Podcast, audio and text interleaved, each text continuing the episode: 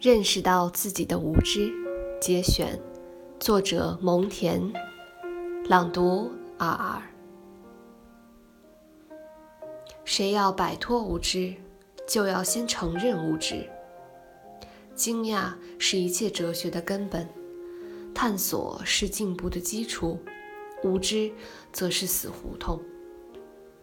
骄傲的人宁愿做满口胡言和谎言的首领。也不愿做真理学校的弟子。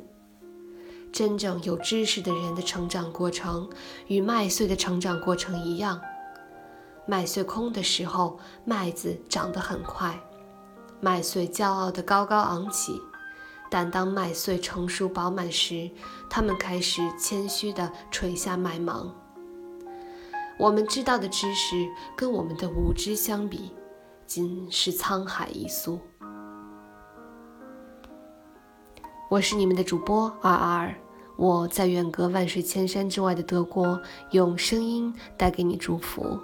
如果你喜欢我的声音，欢迎你转发、评论，也欢迎你关注。谢谢你们的收听，我们下次再见。